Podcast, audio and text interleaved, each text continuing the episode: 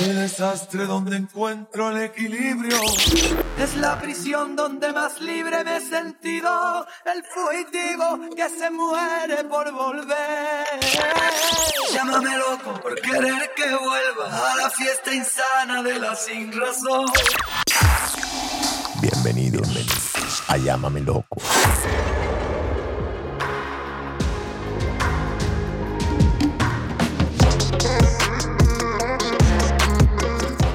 Ok, gente, bienvenidos a Llámame Loco. Octubre 28 de 2021.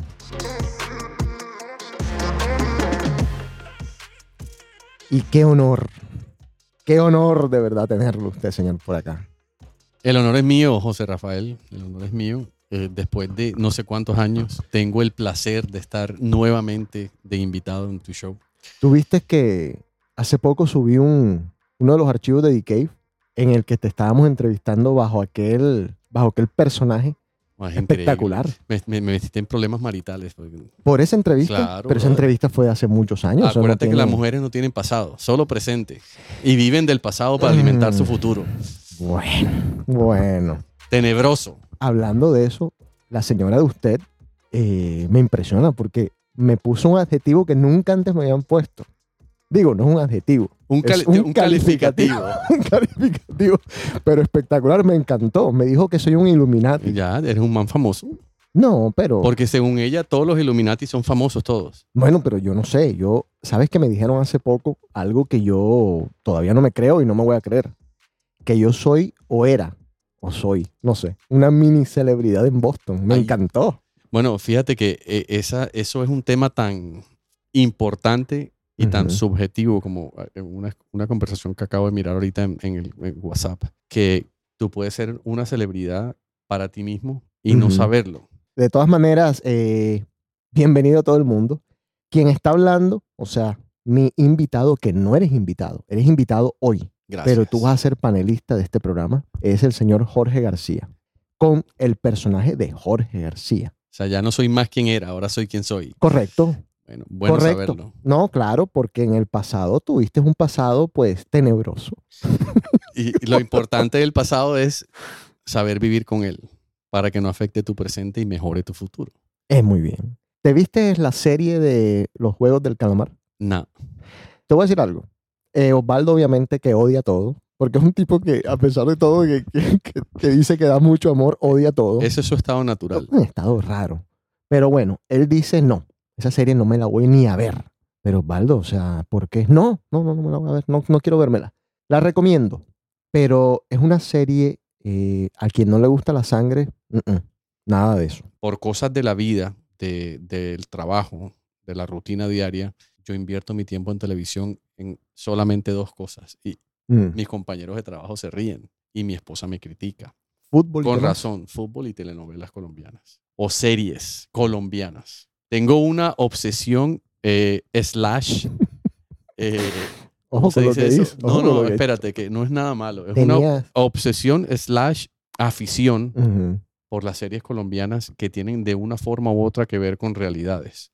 Comencé desde muy... No me digas que el, la, ¿cómo se, el, el- el patrón del mal y todas esas cosas. Todas esas las vi, pero si el, el mundo latino en general analizara que casi todas las series colombianas las han llevado a imitaciones, por ejemplo, los mexicanos, Sí. quiere decir que el colombiano o en Colombia hay mucho talento actoral, de producción, etcétera, etcétera. De hecho, hay mucho actor y actriz colombiana que vienen a. Estados Unidos y a México sobre todo a actuar porque aprecian ese talento. Hay series en Netflix sobre todo que he visto. eh, Wild District es una de las que vi que me llamó mucho la atención, pero yo odio la sangre.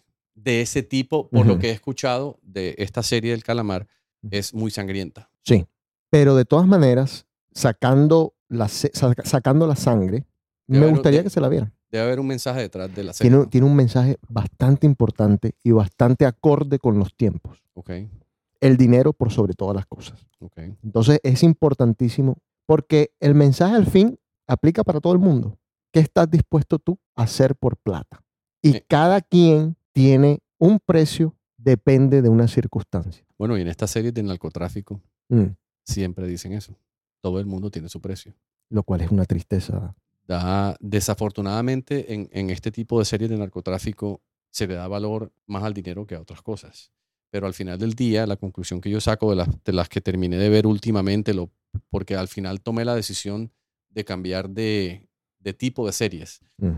Al final del día, todas estas personas sacan la misma conclusión o llegan a la misma conclusión cuando ya se ven en, en- en el final del círculo vicioso. Dicen, ¿qué hago con todo este dinero? No vale la pena. Amasé toda esta fortuna, Mm.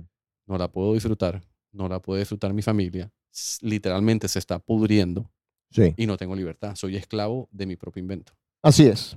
Bueno, el tema de hoy es un tema muy importante para mí. Nosotros no íbamos a comenzar este nuevo ciclo de este nuevo podcast con este tema. Teníamos un tema pensado que era eh, los sugar daddies, de lo cual vamos a hablar. Pero en nuestras conversaciones que hemos tenido recientes, en tantas idas a jugar fútbol, me llamó mucho la atención lo que tú me estabas contando. El tema es el bullying. Y para aquellos que pues la palabra no les conocida, debería, eh, el bullying es el acoso escolar. También lo podemos pasar. A mí todavía eso del acoso escolar me parece muy como que en- encapsularlo. Yo creo que, que se originó o comenzó o se popularizó o se hizo más llamativo en esa etapa, en el Sí. colegio. Pero el bullying existe a todo nivel. Exacto. Y se, se mezcla con muchas cosas, por ejemplo, con la discriminación, con el racismo. Y se va relacionando con diferentes tipos de situaciones y de términos que al final del día se centran en el bullying. Correcto. También se le conoce como hostigamiento escolar, escolar, matonaje, matoneo, maltrato y, bueno, en inglés la palabra es bullying. Es cualquier forma de maltrato psicológico, verbal o físico producido entre estudiantes de forma reiterada a lo largo de un tiempo determinado, tanto en el aula como a través de las redes sociales con el nombre específico de cyberacoso o ciberacoso. Estadísticamente el tipo de violencia dominante es el emocional y se da mayoritariamente en la clase y en los patios escolares. Los protagonistas de los casos de acoso escolar suelen ser niños y niñas en proceso de entrada en la adolescencia, siendo ligeramente mayor el porcentaje de niñas en el perfil de víctimas. Tú fuiste víctima del bullying. Una persona que te hizo bullying, Guillo, me dijo a mí que él había hablado contigo y él intentó disculparse por tantos años de bullying, que tú no le aceptaste la disculpa. Me llamó la atención en ese momento y pensé que era joda. Pensé que Guillo está exagerando. eh, seguramente el, el cuento no es así. Una vez, Mateo, en la Universidad del Norte, eh, se encontró con Albertico. Albertico le extendió la mano y Mateo se la dejó extendida. Y Mateo no quiere saber nada de nosotros. Mateo Guzmán, Correcto. ok. Entonces me di cuenta y me estoy dando cuenta ahora, recientemente con el chat del, del colegio de Cervantes, que mucha gente quedó tocada. Y tú eres una de esas personas y yo no sabía. Pero fíjate que eh, hoy, hoy aprendí por una situación personal a corroborar algo que es muy mundano, que no aplica solamente para el bullying, aplica para todas las cosas en la vida. Siempre hay tres versiones de una situación. Mm, Está la verdad, la versión de la persona A involucrada y la versión de la persona B involucrada. Yo te voy a explicar. De hecho, lo primero que se me vino a la cabeza cuando conversamos y dijimos que el tema era el bullying fue Guillo Weber mm, fue automático. ¿Por qué? Solamente la persona que es víctima del bullying y que logra analizar, somatizar, procesar y sanar el proceso, valga la redundancia, entiende el porqué de esa situación, la analiza y difícilmente todas las personas involucradas como víctimas del bullying la superan. mm.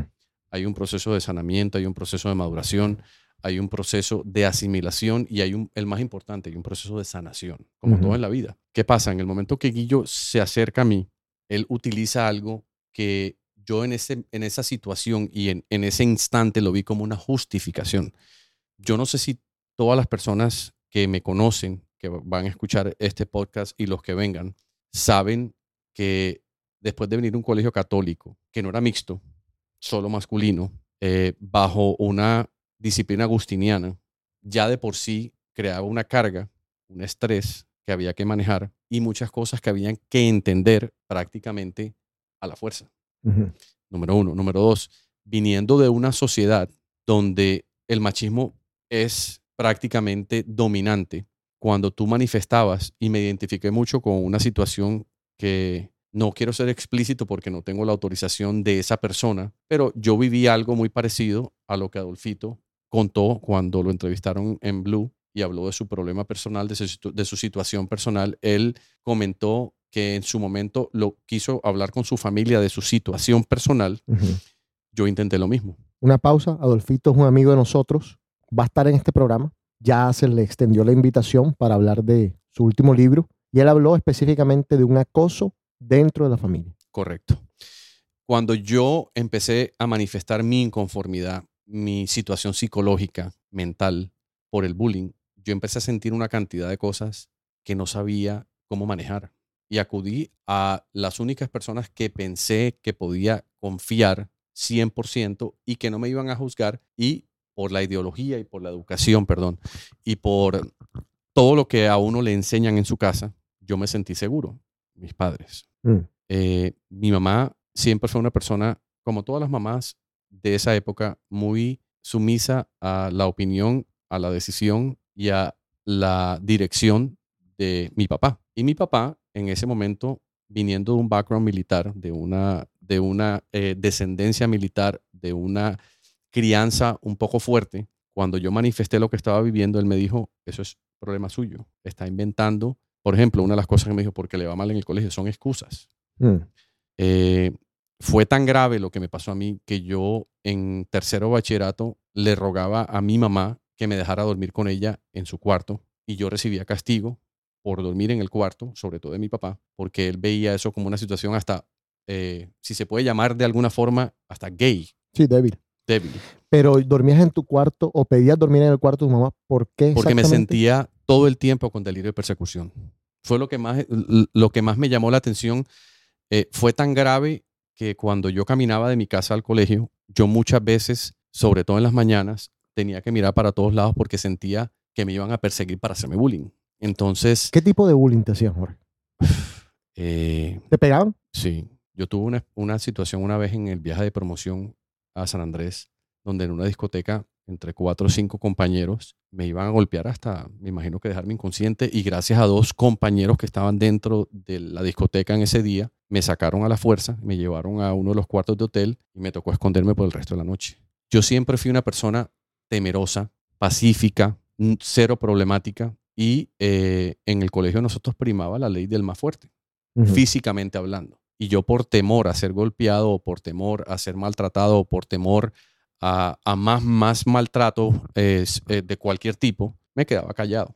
Llegó un momento en que no soporté más la situación y lo llevé directamente al, a, a Ortigosa, efecto disciplina, y ellos hicieron lo que pudieron. Pero como yo era la única persona sufriendo de ese tipo de cosas, eh, como en mi casa nunca quisieron darle frente al problema ni quisieron poner una queja formal en el colegio, prácticamente me tocó lidiar con eso solo. Volviendo al caso de Guillo, cuando Guillo se acerca a mí, después de que yo salgo del, del colegio, que ya me vengo para Estados Unidos, más o menos hace unos 14, 15 años, yo empecé a asistir a una iglesia cristiana, de Mm. pronto más tiempo. Eh, y hoy en día tengo una opinión, tengo una eh, estructuración y un concepto de lo que es el catolicismo, el cristianismo y una relación directa con Dios. Mm. En el momento que Guillo viene a pedirme disculpas, me dijo, yo ahora soy cristiano, soy diferente y yo sé que tú eres cristiano y por eso me vas a entender y me vas a perdonar. Entonces, ya al llevarlo a ese contexto, yo no sentí genuinidad, yo no sentí eh, honestidad y sentí que él estaba justificando todo el daño que me hizo por años en el colegio. Y además, había mucho dolor en mi corazón que yo ni siquiera, eso es como cuando uno guarda algo por tanto tiempo que llega un momento que no se acuerda que lo guardó. Mm. Por ejemplo, te pongo un ejemplo sencillo. Los stands de los micrófonos. Tengo que saber dónde están. Esa Sí. situación yo la enterré en el baúl de mis recuerdos y llegó un momento en que pasó a ser un recuerdo. Mm. Obviamente con los años, con la experiencia, con la vida, tú lo superas, crees y como no se vuelve a tocar el tema, ahí lo dejas. Guillo es testigo y puede decir que yo le dije, yo no tengo nada que perdonarte, pero a mí no me interesa tu amistad Ok. y ahí quiero que lo dejemos. Y le dije, si mi perdón es necesario para que tú vivas en paz, has perdonado, no pasa nada. Pero ahí tampoco hubo honestidad tuya en esa. Sí, sí la hubo. Es más, él y yo empezamos a hablar todos los días después de eso. ¿Qué pasó? La comunicación se interrumpe por dos razones. La primera, me salgo del chat del colegio por diferentes razones. La más importante, no tenía tiempo para llevar Sí. el tren de todo lo que se habla. Por motivos de trabajo. Y la segunda, después de tener un número de teléfono por X cantidad de años, llego a esta compañía donde trabajo hoy en día y me ofrecen la posibilidad de tener un teléfono pago por la empresa. Y conversando con mi esposa, dijimos, no vale la pena tener un teléfono adicional y pagar por dos. Entonces, ese teléfono se pierde. Ese número que tenía por 17 años se va y Guillo siguió tratando de contactarme. De hecho, los temas que Guillo y yo hablamos muy seguido eran cristianos. Versículos bíblicos, situaciones, cosas de su vida, testimonio. Y cuando yo cancelo esa línea, que trato de recuperarla para coger el mismo número en la empresa, no se puede hacer. A pesar de que era la misma compañía telefónica, pero no Mm. se pudo hacer. Entonces, le seguí el consejo a alguien que había pasado por, por esa misma situación y me dijo, Jorge, realmente los que tienen tu número telefónico, de alguna forma u otra, se van a enterar que cambiaste el número y van a seguir en contacto contigo. Pero él fue una de esas personas a la que yo no le informé y él me empezó a mandar mensajes por dos formas, por Facebook, que ya yo no uso, Mm. y por Instagram. Uno de los mensajes fue en base a algo que yo posteé o publiqué, para hacer, eh, usar un español correcto, y él me dijo, Jorge, ¿eres tú? Hace rato no sé nada de ti. Y ahí se quedó. Eh, yo lo tengo en mi Instagram, él puede dar fe de eso, lo sigo, veo sus comentarios, sus versículos bíblicos diarios, sus montadas de bicicleta cada mañana. Eh, admiro cómo ha cambiado su vida, cómo Dios ha utilizado todo lo que ha hecho en su vida, cómo es otra persona hoy en día. Eh, y en el momento que yo decidí darle mi perdón fue genuino. Es difícil mantener una relación con un conocido, un compañero de colegio que nunca fue tu amigo. Es muy fácil Sí. continuar una relación, que lo hablábamos en las primeras conversaciones que tuvimos recién, me enteré que volvías a Miami, cuando uno tiene un hermano que es un amigo, uno a ese hermano lo puede dejar de ver como lo haces con un hermano de sangre, porque viven en sitios distintos y a pesar de que no se hablan a diario, es un hermano. Ujú. Esa es mi relación con José Cotes, esa es mi relación con Osvaldo Velasco, esa es mi relación con Enrico Barreta, con Juan Carlos Charri, con Luis Hernando, etcétera, etcétera, etcétera. Nos criamos juntos. Es tan chistoso que hoy un compañero de trabajo, compañero de fútbol, me dice, es venezolano, me dice, verga, Jorge, tú, todos tus amigos estudiaron contigo, me dijo así. Entonces le dije, Sí. no, falso. Dos amigos que están aquí, que he traído a jugar fútbol, ¿por qué los traigo? Porque son mis hermanos y yo sé quiénes son. Yo no llevo a cualquiera a ningún sitio, no solamente a un campo de fútbol. Esa es la diferencia. Yo no fui nunca amigo de Guillo. Mm. Fui maltratado por Guillo, que es diferente. De hecho, Guillo es mayor que yo. Siempre, siempre estaba, o sea, en un grupo de personas con las que yo no me podía relacionar por el maltrato que recibía. Entonces, resentimiento, cero. Y como él, él, él fue el, el- uno de los protagonistas de un grupo extenso de personas que yo hoy en día los puedo mirar cara a cara y decirles, fue parte de. No fue solamente él. Exactamente.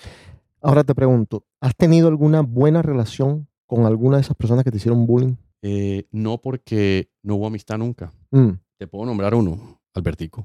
Albertico te hacía bullying. Albertico era parte de ese grupo y él lo hacía porque es que eh, es una cosa muy importante identificar. Hay un término exacto, preciso y al grano que cae como anillo al dedo para este tipo de situaciones, que pasa hasta en el fútbol, ahí me da risa. Lo bueno de la rosca es entrar, estar dentro de ella. Aquí hoy estábamos hablando de la piña, creo que fue el término que ustedes utilizaron. Sí.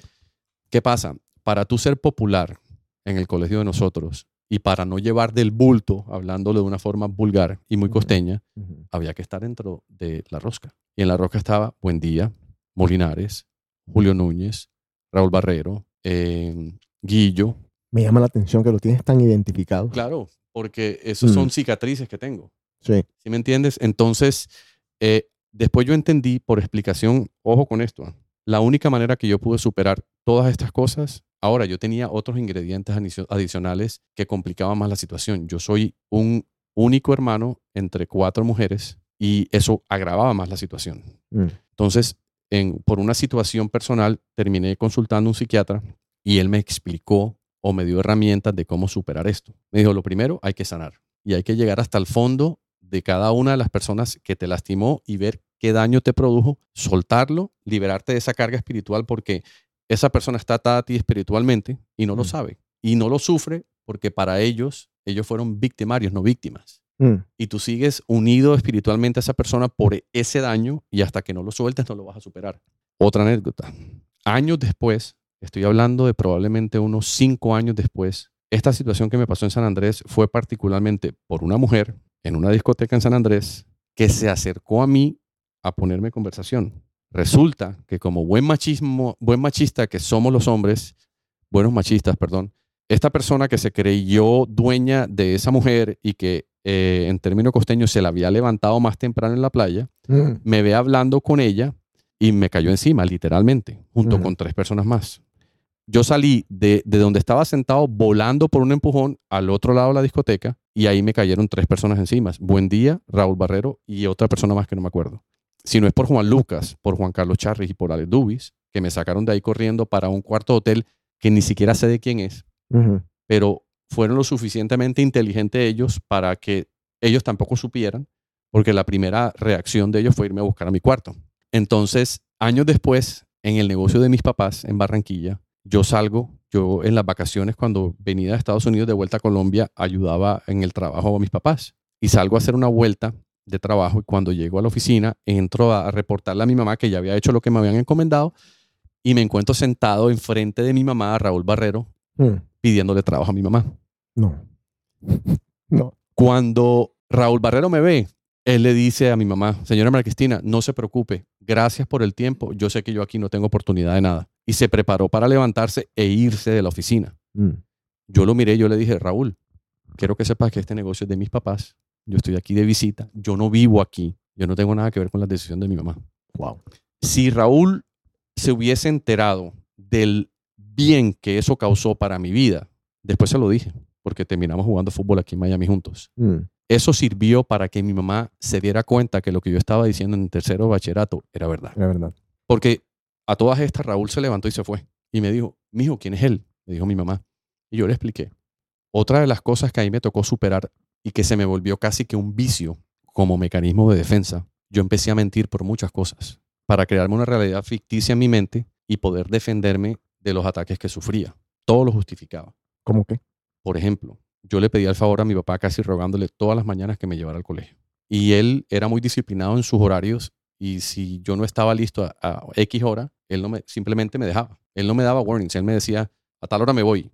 Yo a veces pasaba la noche en vela completa por la tensión de tener que estar preparado, bañado, cambiado, listo, desayunado para que cuando él se fuera al trabajo me alcanzara a dejar por el miedo de no tener que caminar solo. El otro que me salvaba la vida muy seguido era Aldo José, que la ruta que él cogía para ir al colegio pasaba por la casa, por toda la paredilla que atravesaba el colegio alemán, desde la esquina que colindaba con el Buen Consejo hasta donde terminaba esa paredilla, que era prácticamente enfrente de la 51B, ¿no? Sí, claro. De la capilla con el Liceo de Cervantes. Entonces, ese era mi trayecto, que era mi martirio de todos los días, dos veces al día, porque como era jornada continua, era en la mañana y era en el mediodía. Y aclaremos una cosa. La caminata tuya no era muy larga. Era, eran cuatro cuadras. Eran cuatro cuadras largas que probablemente eran 20 minutos a un paso normal. Eh. Y además de, había condimentos que se vieron agregando, se vinieron agregando durante el transcurso del colegio, situaciones increíbles que yo relacionaba con el bullying.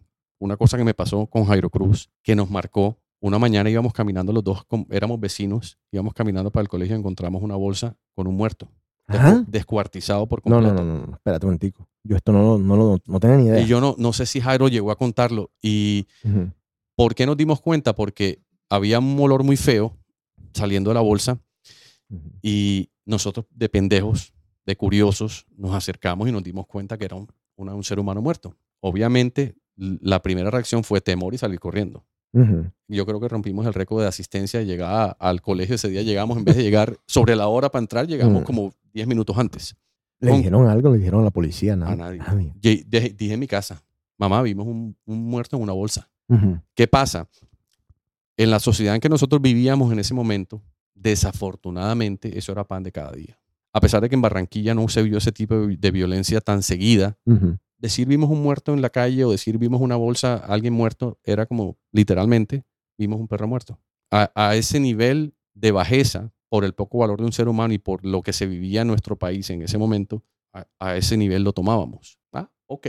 Pero no pasó nada, ¿verdad? No, no. Pero mm, sí nos asustamos mucho. Ah, ok. Todo bien, todo bien. ¿Cuándo superé yo el bullying? No sé, porque el problema fue que no terminó en el colegio. Eh, fueron ingredientes que quedaron dentro de mi personalidad que yo pienso que con los años y entendiéndome a mí mismo y relacionándome conmigo mismo y perdonándome a mí mismo, eh, conversaciones con mi esposa, donde ella con sus conceptos me ayudó a entender o me, me, facilitó el camino para analizar conversaciones con Dios eh, e inclusive conversaciones con mi familia, porque desafortunadamente el bullying se vive hasta en la familia y es otro tipo de bullying, pero se vive. Y una de las cosas que yo tuve que sufrir mucho de bullying, y me da risa porque cuando mi, mi, hermana en particular escuché esto, no sé qué reacción le va a causar, pero era una de mis hermanas, una de mis hermanas menores, que cuando estaba muy pequeña siempre me decía, es que tú viniste a esta casa a ocupar un lugar que no te corresponde. Aclaremos porque tus hermanas son de otro matrimonio. Sí, mis dos hermanas menores son del segundo matrimonio de mi mamá. Y es una situación muy particular porque mi papá de crianza, que para mí es mi papá en un 99.9% porque me cogió muy pequeño, era el papá de mis dos hermanas menores, de María Inés y de Chiqui. Yo venía de un primer matrimonio donde prácticamente no tuve relación con mi papá biológico porque a los 11 meses de nacido ya ese matrimonio yo ya no existía. Entonces siempre fue una batalla en, en, mi casa porque estaba en la mitad, siendo el hermano que está en la mitad eh, a propósito. Yo soy el que está en la mitad de las dos hermanas menores y las dos mayores. Eh, pero para no ahondar mucho, porque esa es harina otro pastel, hasta ese nivel me tocó superar cosas. Eh, bullying familiar, por ejemplo. En mi casa, mi papá tenía como costumbre enseñarnos a ganar las cosas y yo era el último que tenía el Nintendo en la cuadra. Mm. Yo era el último que tuve los Reebok Classic. Yo era el último que tuve las camisas de Chalice. Yo era el que siempre vivía castigado porque sacaba malas notas y todos mis demás amigos de la cuadra, a veces me tocaba literalmente del balcón mirarlos, jugar y estaba castigado por mal estudiante porque mis hermanas eran unas lumbreras y yo era el vago de la casa. Particular porque cuando yo quería hacer cosas que quería mucho, por ejemplo, en épocas de Mundial de Fútbol, yo me convertía en el mejor estudiante de la casa para no sufrir eh, mm, los, castigos. los castigos y tener mis privilegios. Una de las cosas que más me llamaba la atención era que, por ejemplo, las cosas de la casa, los carros, se los prestaban a mis hermanas más que a mí. Y las pocas veces que yo empecé a, utilizar el carro de la casa, siempre me pasó algo. Una vez, la primera vez que me prestaron el carro, maté un perro. La segunda vez íbamos en mi carro, después de haber ido a comprar una bolsa de leche, dejé a mis hermanas en la casa y nos fuimos a dar vueltas en el carro y nos íbamos a meter en Tito Bolos y una persona me golpeó, me estrelló el carro y eso fue un problema gravísimo en la casa también. Conclusión, en la parte familiar, eh, fue complicado venir de un matrimonio eh, disfuncional mm. porque me costó asimilar muchas cosas. Yo jugaba mucho a mi papá. Yo decía, él a mí no me quiere y por eso permite que yo sufra todo esto porque él no es mi papá. Claro. A él no le importa. A él le importa son Chiqui y Marines que son sus hijas. Mm. Eh, y nunca pudimos tener una conversación real, honesta, de hombre adulto a hombre adulto sobre este tema porque por cosas de la vida yo no tengo una relación con él hoy en día. Gracias a Dios, como, como he aprendido en esta última etapa de mi vida, todo pasa por algo.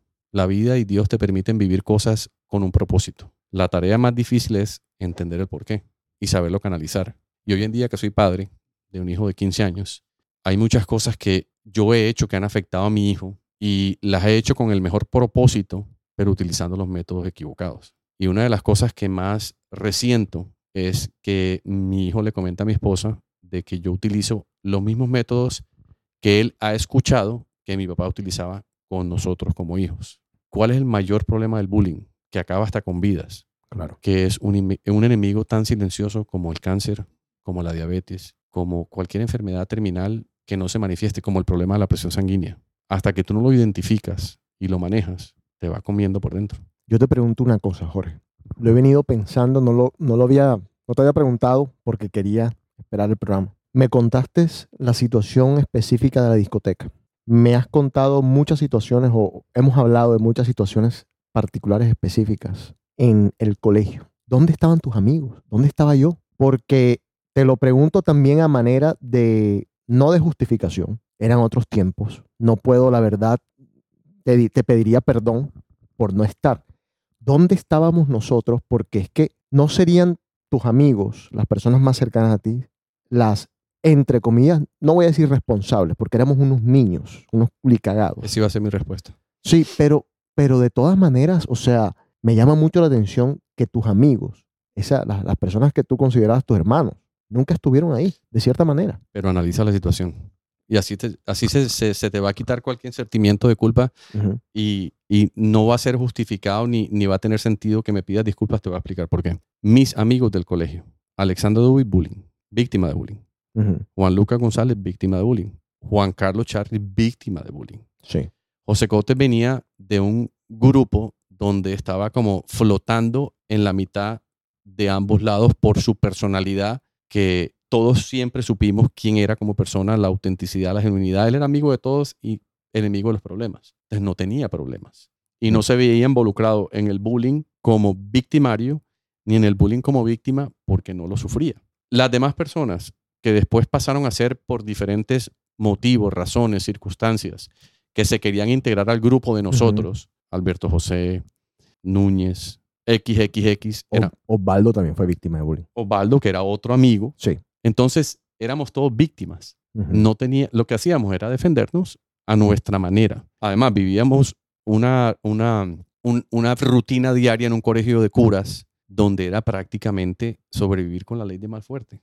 Sí. Y el que no tenía los pantalones y los huevos suficientes de ir a decir, fulanito de tal me hizo esto, tenía que aprender a sufrir con lo que estaba eh, eh, viviendo, a lo que se estaba exponiendo, hasta que llegase un momento, como me pasó a mí, que ya te daba igual lo que pasase, las consecuencias de denunciar públicamente, de exponer a las personas y tener las pruebas suficientes. Pero a mí, ¿qué me perjudicó? La pérdida de mi año. Que fue al final. Y ahora yo, y yo, y yo entiendo, yo entiendo que cuando yo pierdo el último año de bachillerato, que esto fue otra cosa por la cual, por la consecuencia de mis mentiras en casa, del bullying que yo recibía, yo siempre mantuve la esperanza de que, y el conocimiento ignorante, inocente en ese momento, de que yo el año no lo perdía. Pero después mm, me di cuenta que la profesora de filosofía, que Dios la bendiga, que me, en una clase que me quedó dormido, me, me, senten- me sentenció y me dijo, mi materia la vas a perder. Y yo perdí el año porque filosofía me quedó en 5.99.97. Y al perder esa materia y tener física y química, que eran mis enemigos eternos, y matemática, ya eran tres materias, eh, porque física y química era un área. Ya no podía habilitar. Yo era tan querido por mis amigos y por las mamás de mis amigos que fueron a abogar por mí.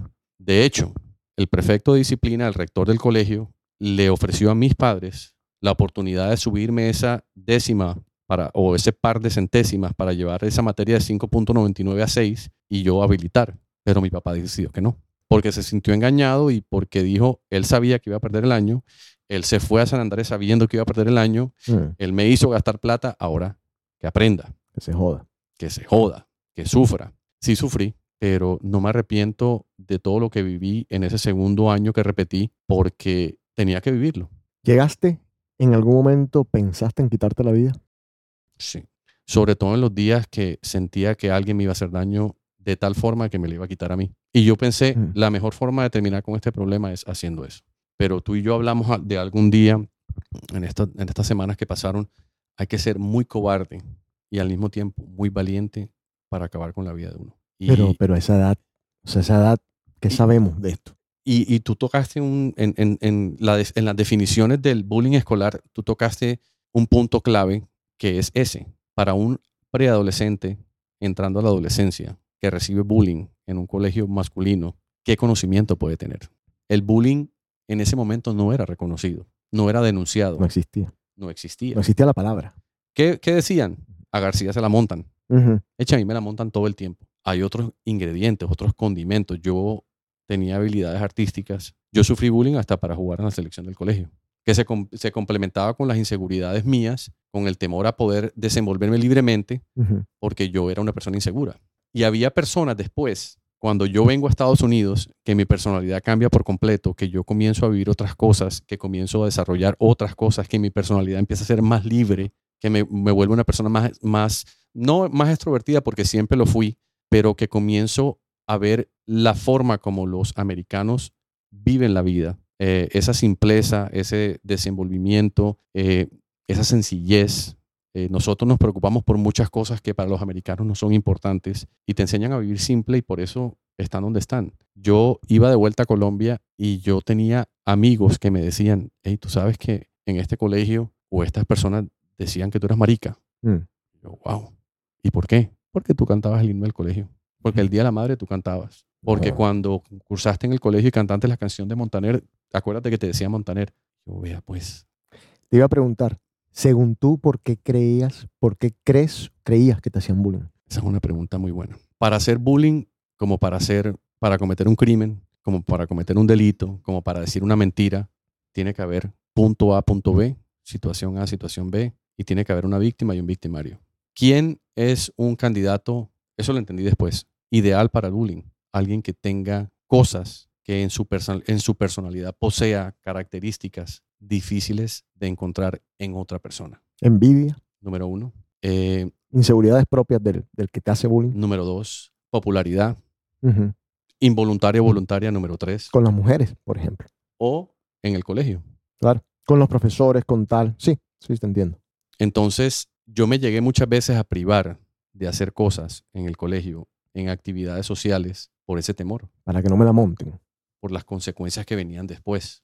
¿Qué pasa? Si tu personalidad no está definida, si pasas por la, e- en la época y la etapa de la vida que comúnmente llaman el tibiri tábara, tú te puedes terminar creyendo lo que escuchas y puedes terminar cambiando tu vida drásticamente. Una de las cosas que yo más pedía, que rogaba en mi casa, era que me sacaran del colegio. Pero en mi casa me decían, ah, es porque eres un vago y porque no puedes con el colegio. Mm. Entonces mi papá me decía, si te saco te voy a meter en un colegio público y ahí va a ser peor. En el alcohol sure te decían que te iban a meter siempre. Y va a ser peor. Gracias a Dios, tendría que, tu- que coger persona por persona y mirarla cara a cara y darme cuenta qué siento. Pero yo te puedo decir después de muchísimos años que yo no siento rencor al nivel de Mateo Guzmán por nadie. Mm. Claro, él no está acá, no sabemos tampoco cómo es su situación. De pronto él, él optó por, vamos a limpiar, no importa. O se quedó callado, lo vivió por dentro, lo, lo interiorizó, no lo superó y todavía tiene huellas frescas en su mente, en su corazón, que no le permiten seguir. Justificado, porque ese es uno de los pelados. Yo, yo recuerdo, Jorge. Ese era, mi, ese era mi consuelo, pero no que te interrumpa. No, Yo decía, a mí no me va tan mal como él. no, es que yo recuerdo, por eso te lo traigo. Yo recuerdo gente haciéndote bullying, pero yo recuerdo esporádicas, situaciones muy esporádicas. Eh, claro, yo no lo vivía, entonces para mí eran esporádicas, pero el bullying que le hacían a otros, y vamos con Mateo, por ejemplo, era extremo. Hay un man que trabaja en inmigración acá, eh, lo vamos a traer, vamos a traerlo, eh, Carlitos, que le hacían bullying también. Yo, loco, le decía a esta gente, loco, porque llegara uno de estos que le hacía bullying a Inmigración Miami y este lo recibiera. Yo soñaba con eso, era una fantasía mía. Te, voy a, te voy a decir algo Mm, que te puede causar risa de pronto, o a lo mejor vas a entender. Mira lo que causa el bullying en un ser humano.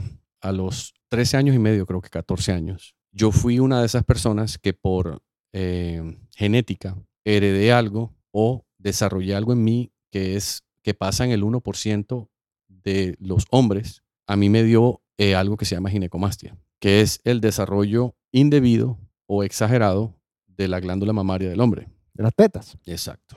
De hecho, Claro, uno, de, uno de los de los de los sobrenombres. de- del- Sí. propósitos de bullying era Sabrina. Sabrina, claro. Sabrina, para quien no sabe, la cantante italiana tetoncísima, Ujú, de la cual hablamos una vez en The Cave. Exacto. Eh, sí, claro. ajá. Y hasta en mi casa, mi familia, mi abuela paterna, nunca se me olvida, me decía, mijo, te voy a tener que comprar un vestido de baño esos que usan las mujeres con, No, con dos piezas. para- no, ya una abuela, ya una abuela que- haciendo bullying ya. Pero mira lo peor, mira lo peor. Y mira lo que son las vainas en la vida. Uno de los mejores amigos de mi papá, que en paz descanse, cirujano, eh, Jorge Lewis. Yo en una confidencia en su casa un día le digo, esto me está causando mucho dolor, me tiene traumatizado, me joden en el colegio por esto. Y él me dice en su costeño muy bacano, hecho, tú eres marica, yo te opero de esa vaina, eso es ambulatorio. Pero me salió más caro el remedio que la enfermedad. ¿Por qué? Porque como era una operación de prácticamente familiares, por la relación de amistad que había entre mi papá y él, Mm. porque yo soy uno de los mejores amigos de uno de sus hijos. En el postoperatorio, cuando él me explicó lo que había que hacer, yo no le puse atención alguna. Cuando a ti te operan de ginecomastia o cuando hacen cualquier cirugía en tu cuerpo, hay un proceso de inflamación y hay un proceso de sangrado Mm. que hay que eliminar. El de inflamación con antiinflamatorios, el de sangrado con diferentes métodos dependi- dependiendo perdón, de dónde sea la cirugía. En este caso yo tenía dos sondas en cada uno de mis pechos y yo estaba supuesto a coger y espichar en, en picharme cada pecho para que la sangre acumulada saliera por la sonda. Mm. Nunca lo hice. O sea que perdí mi tiempo con la cirugía. De hecho, mi esposa en mi época de gordura me decía, te voy a comprar un brasier de cumpleaños. No, también. Sí, claro. Pero, eh, pero No, como no. ya era una etapa superada, ya yo me reía de la vaina.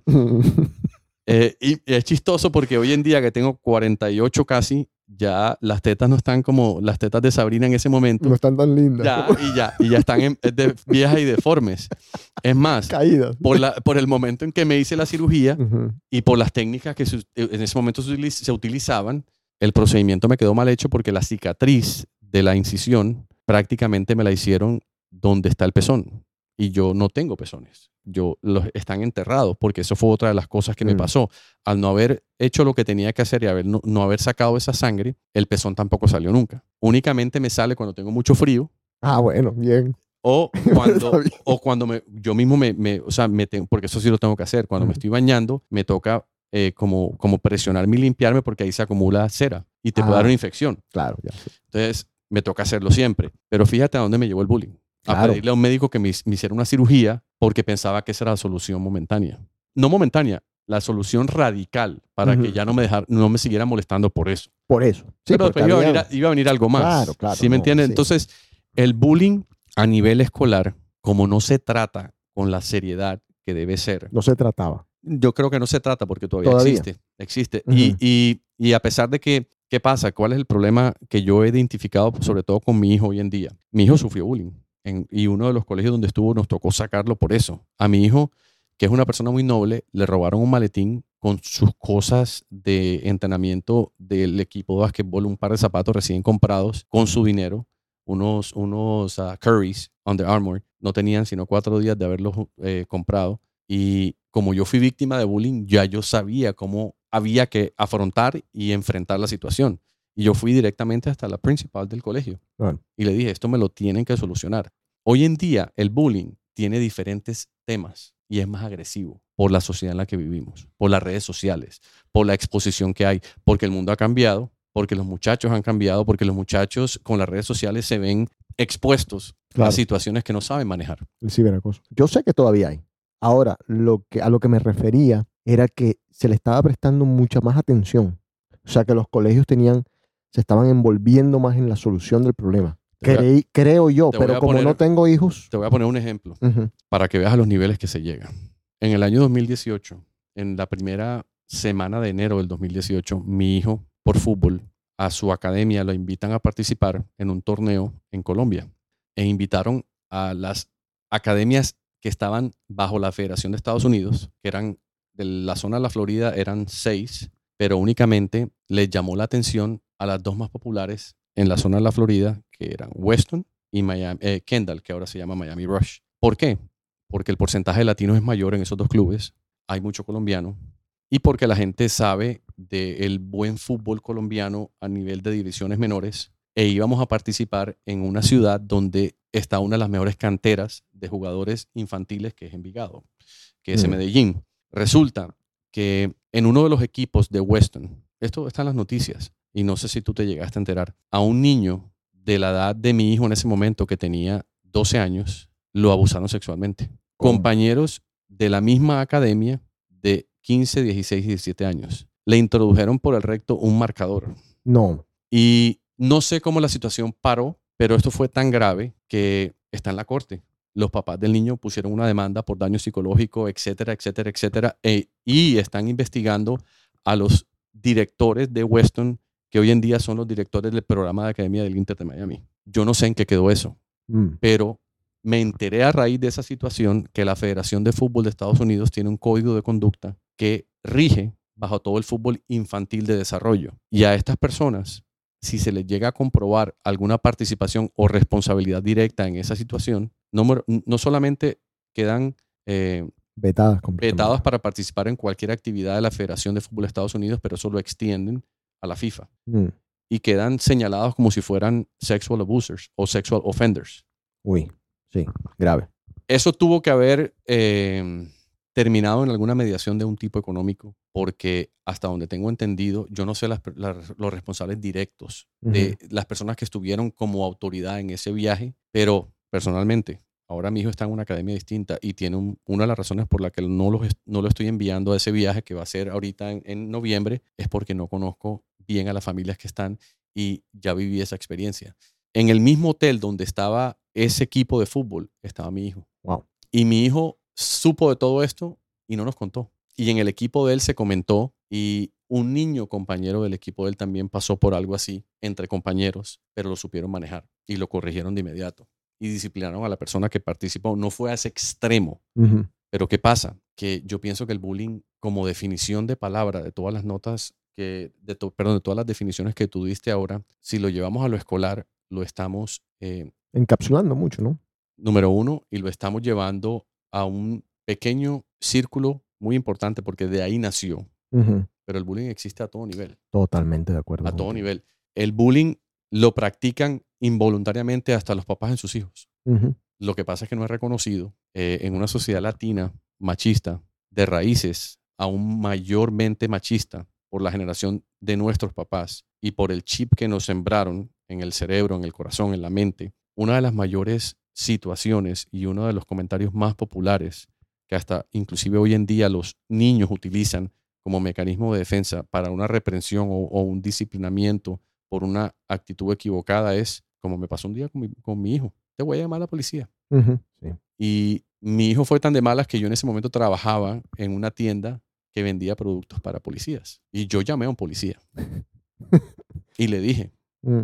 le voy a decir a mi hijo que te llame. Y, mi, y el policía se presentó en mi casa. Y le dijo a mi hijo, la próxima vez que tú me llames, si tú me dices a mí que es por esto, esto y esto, yo voy a coger el teléfono y le voy a decir a tu papá, disciplínalo. En ese momento, por la relación que yo tenía como entrenador de fútbol en esa época, hay un programa eh, cerca a mi casa, en una de, la- de las estaciones de policía locales, donde llevan a todos los niños que amenazan a sus papás con la policía. Porque Mm. el 90% de esos niños terminan en actitudes y en acciones criminales. Wow. Porque lo utilizan como una herramienta muy poderosa, porque denunciar abuso infantil aquí en este país es aún mucho más grave que hacerlo en nuestros países. Aquí no solamente tú puedes ir preso como padre de familia, pero te pueden quitar la custodia de tu hijo. Y Sí. si eres ciudadano americano naturalizado, te pueden quitar la ciudadanía. O sea, va a muchos extremos más. Pero si eso uno no lo sabe manejar como autoridad paterna y no lo corta de raíz, eso es un- una semilla que se siembra y siempre tenemos que tener presentes que nuestros hijos van a ser papás y lo van a experimentar. Por eso, una de las cosas, de las verdades más ciertas que yo experimenté, hay un, acróstico muy popular que yo creo que todos nosotros y los que van a escuchar este programa, eh, en algún momento de su vida lo vieron, lo leyeron y no lo asimilaron, no lo analizaron y no lo llevaron al- a la perspectiva y a la objetividad con la cual se originó. A los 5 años, mi papá es mi héroe. A los 12 años, yo quiero ser como mi papá. A los 15 años, mi papá como jode. A los 19, 20 años, no veo la hora de irme de mi casa para no tener que soportar más a mi papá. A los 30 años, extraño hablar con mi papá. Ojalá algún día pueda decirle todas las cosas que me enseñó. A los 42 años, mi papá tenía la razón. Utilizó los métodos eh, equivocados, pero tenía la razón. A los 50 años, ya mi papá está muerto. Y nunca Mm. se lo llegué a decir. Y eso es una herramienta que yo utilizo todos los días con mi hijo. Yo he tratado, a raíz de tener un padrastro y un papá biológico y no tener relación con ninguno de los dos, he tratado de ser siempre amigo de mi hijo. Por encima de ser su padre, ser su amigo. Una de las herramientas más fáciles de evitar el bullying y de, de afirmar la personalidad de tu hijo e hija es que sean tus amigos. Que tengan una relación para que él confíe en ti. en Que no se enteren de la sexualidad en la calle, que no experimenten cosas Mm. en la calle que pueden saber desde casa, que entendamos que por el, la, la cibernética, por, la, por el internet, como lo quieran llamar, por la época en la que estamos viviendo hoy en día, no podemos controlar lo que nuestros hijos ven, porque ellos vienen con un, como decimos nosotros vulgarmente, con un chip distinto. Su coeficiente intelectual es tan, tan bueno y tan desarrollado desde su, eh, su etapa infantil que saben manejar cosas que nosotros nos cuesta trabajo descubrir y que por nuestra educación, por nuestro trabajo, por nuestra filosofía de vida, no invertimos tiempo. La única manera como yo puedo controlar el tiempo de las redes sociales y el internet de mi hijo es con un par de controles que hemos establecido y con una autoridad que se ha tratado de implementar para que él entienda que es un privilegio que tiene en cuanto al celular y la computadora y no un objeto de su posesión.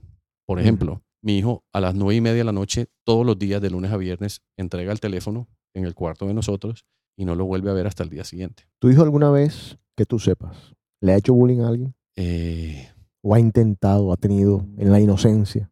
no porque mi hijo es muy introvertido. De hecho, una situación de bullying que vivió mi hijo, que de pronto la profesora no lo identificó así y que tiene que ver mucho con lo cultural. Mi hijo estuvo en un colegio que no vale la pena mencionar porque la verdad que el, colegio como tal no es el problema. El problema es que una de las, de las deficiencias más grandes que existe en este país, por el cual se ha convertido en un vehículo para que los latinoamericanos o las minorías inmigrantes, que cada vez son mayores, tengan tanto éxito en este país y logren hacer diferencia y hacer exitosos, es el sistema tan malo de educación que existe en este país. El control de la educación es pobre, eh, la preparación de los docentes es pobre, eh, la mayoría de los profesores que yo vi en los colegios que mi hijo tuvo que pasar era tan mala que había profesores dando clases en inglés que no hablaban el idioma, para empezar. Mm. Ejemplo rápido. Para mí fue un golpe duro de asimilar el entregarle a mi hijo un celular. Simple y llanamente porque yo no tuve celular en mi casa hasta que lo pude pagar. A mí me dijeron que todo ese tipo de cosas eran lujos. De hecho, eran lujos porque en la época Ok. que el celular surge en nuestra, en nuestra vida, era un lujo tenerlo. Claro. No solamente por el costo, sino que si lo tenías y no lo necesitabas, lo tenías por tenerlo para que la gente viera que tenías un celular. No, el plan, todo. Entonces, yo choqué mucho con esa realidad y, y mi esposa me insistía, hay que darle un celular al niño, hay que darle un celular al niño. Y yo le decía a mi esposa, no lo necesita, porque él no está desamparado en ningún momento. Y en los sitios donde está, cuando no está en casa, hay control. Eventualmente le damos el celular y la primera vez que se lo entrego en su mano, que le pongo las directrices, le dije, y donde lo lleguen a, te lo lleguen a quitar en el colegio, no lo vuelves a ver más. Se lo di un lunes, el martes, lo voy a buscar al colegio y le habían quitado el celular No jodas. y se lo quitaron por una situación injusta. Eh, él estaba haciendo algo indebido con el celular, estaba mandando un mensaje de texto y las reglas eran claras, no se podía utilizar el celular en ciertos horarios. Pero lo que me molestó no fue eso, sino la forma como la profesora, cuando yo llegué a recogerlo, reaccionó. Estábamos en un salón público donde llegan todos los padres a recoger a sus hijos y ella inmediatamente señaló a Jorge, el papá de Santiago, cuando se quiso referir a Santiago. Ah, tú eres el papá del niño del celular. Y una niña, una profesora cubana de muy poca cultura y empezó a exponer el caso delante de siete papás más que estaban ahí. Inmediatamente yo la corté y le dije, te voy a pedir un favor. Tú me disculpas, pero ninguno de estos señores que están aquí, de estos padres que están aquí, tiene por qué enterarse de lo que está pasando con mi hijo. Entonces te pido el favor que me lleves a un salón privado donde podamos discutir el caso. Ella se quedó totalmente impresionada de lo que yo estaba haciendo y cuando entramos al salón le dije, punto número dos, necesito hablar con tu jefa, con la asistente de principal, a la persona con la que tú te reportes. Y se puso agresiva, que si yo le tenía miedo o que si yo no podía tener la capacidad de solucionar el problema con ella. Entonces yo le dije, no, porque tú hiciste el problema aún más grave. Porque no solamente te igualaste a mi hijo y quisiste expresar cualquier razón que hubieses tenido para quitar el teléfono a él, por muy válida que sea, de una manera indebida. Ya yo no quiero hablar contigo. Y si voy a hablar contigo porque me toca, tiene que ser con un testigo para que esa persona escuche lo que está pasando. Porque número uno, yo necesito el celular de mi hijo de vuelta. Y número dos, necesito una disculpa. Y número tres, necesito que te llame la atención porque si tú eres una docente que tienes a tu cargo la educación infantil de todos estos niños y estás actuando de esa forma, tú no estás calificada para tener la responsabilidad de la educación de un niño. No. Fuerte. Pero esto te lo tengo que decir delante de tu jefe porque quiero que mi punto sea válido y que me digan si estoy equivocado o no y te lo digan a ti también. Eventualmente siguieron pasando cosas que me obligaron a sacar al niño del colegio. Entonces, eh, hasta ese tipo de situaciones pueden desarrollar inseguridades en un niño. Y lo primero que él me dijo fue, lo que yo estaba haciendo lo hice porque habían cuatro o cinco personas más haciéndolo, pero únicamente me, me quitaron el celular a mi papá. Entonces yo le dije, mira hijo, tú no me tienes que decir más. Si a cuatro personas estaban haciendo algo indebido y tú fuiste la quinta y te lo quitaron a ti, tú también estabas haciendo algo indebido. Y no te puedes justificar por los demás.